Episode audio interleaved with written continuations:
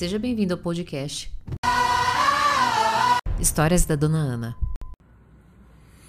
Se você anda vivendo uma vida de dor e sofrimento, principalmente nas relações, e na verdade sempre foi assim, fica aqui que esse vídeo é para você. Hoje eu tenho um amigo para ilustrar que vai fazer com que isso entre na sua cabeça você nunca mais esqueça. Bom, já ouviu falar em corpo de dor?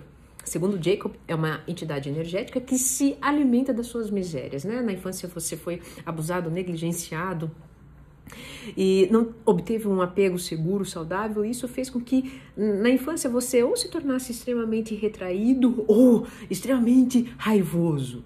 De alguma forma, você aprende a se, estabele eh, se relacionar dessa forma e vai assim para a fase adulta, né?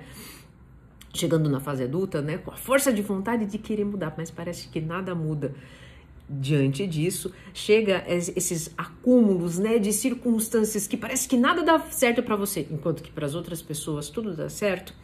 Eis que chega um dia em que você ou é traído, ou é rejeitado, ou então você simplesmente, né, é, escuta algo, uma crítica que é, é totalmente em verdade, mas você passa a acreditar nisso esses pontos de inflamação, né? Porque você foi acumulando dores ao longo da sua vida, literalmente inflamam a sua vida. Aquele momento que você é diagnosticado com bipolaridade, ansiedade, uh, diabetes, depressão, uma doença autoimune, e você acredita nesse momento que nada vai mudar. Você é assim.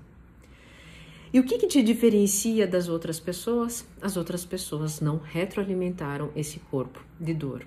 O corpo de dor, é, ele vai ficar, ele sempre estará aí, mas é você, tanto é que por isso que você se confunde, você acreditando que você é assim, essa pessoa raivosa, essa pessoa extremamente irritada, essa pessoa extremamente que nada dá certo para você na sua vida.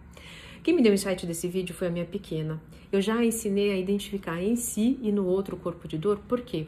Porque isso é uma grande chave para as relações. Nesse momento, né, é, o que, que é importante? Você entender que você não é esse corpo de dor precisa reconhecer que essas circunstâncias, né, você retroalimentou de alguma forma, porque entenda, as circunstâncias externas nós não temos controle, mas nós temos controle do que passa aqui dentro. Segundo item é o seguinte: se você dá moral, se você retroalimentar esse corpo de dor, né, acreditando nessas coisas que disseram para você, você vai se transformar nisso. Porque, porque é ele que vai ganhar corpo, é ele que vai, é, é ele que vai estabelecer as relações na sua vida. O terceiro item é o seguinte: a dor, se você não alimentar, né, se você não der moral para ela, vai embora. Então não dê moral para isso. Você já reconheceu, opa, estou no meu corpo de dor. Opa, o outro está no corpo de dor. Então vamos dar o tempo aqui que ele vai passar. Quando isso acontece, você torna a ser quem você é, realmente é. Amor. Exatamente isso. Amor é o quê? O amor não é o frufru que vocês andam dizendo por aí, não. Amor é aceitação. É aceitar dos processos e entender que eles são instrumentos para o seu aprendizado. E isso gera o que? A mudança que você tanto quer. Em amor, você simplesmente é.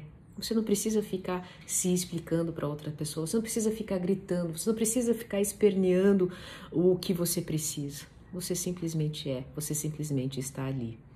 Quem te reconhecer, inclusive em amor, vai aceitar também exatamente isso. Com isso vem um outro pacote, né? As inflamações, inclusive externas, né? Também passam, diminui. É impossível se ficar aqui nesse estado com ansiedade. Agora, se você ficar alimentando lá o corpo de dor, tcharam, a ansiedade vai ficar, você não vai dormir, você não vai se alimentar direito, você vai ficar em corpo de dor daqui a pouco, doente. Eu espero que o brinquedinho e o insight da minha pequena tenham contribuído com a sua vida. Se esse vídeo fez sentido, coloca hashtag eu acolho nos comentários.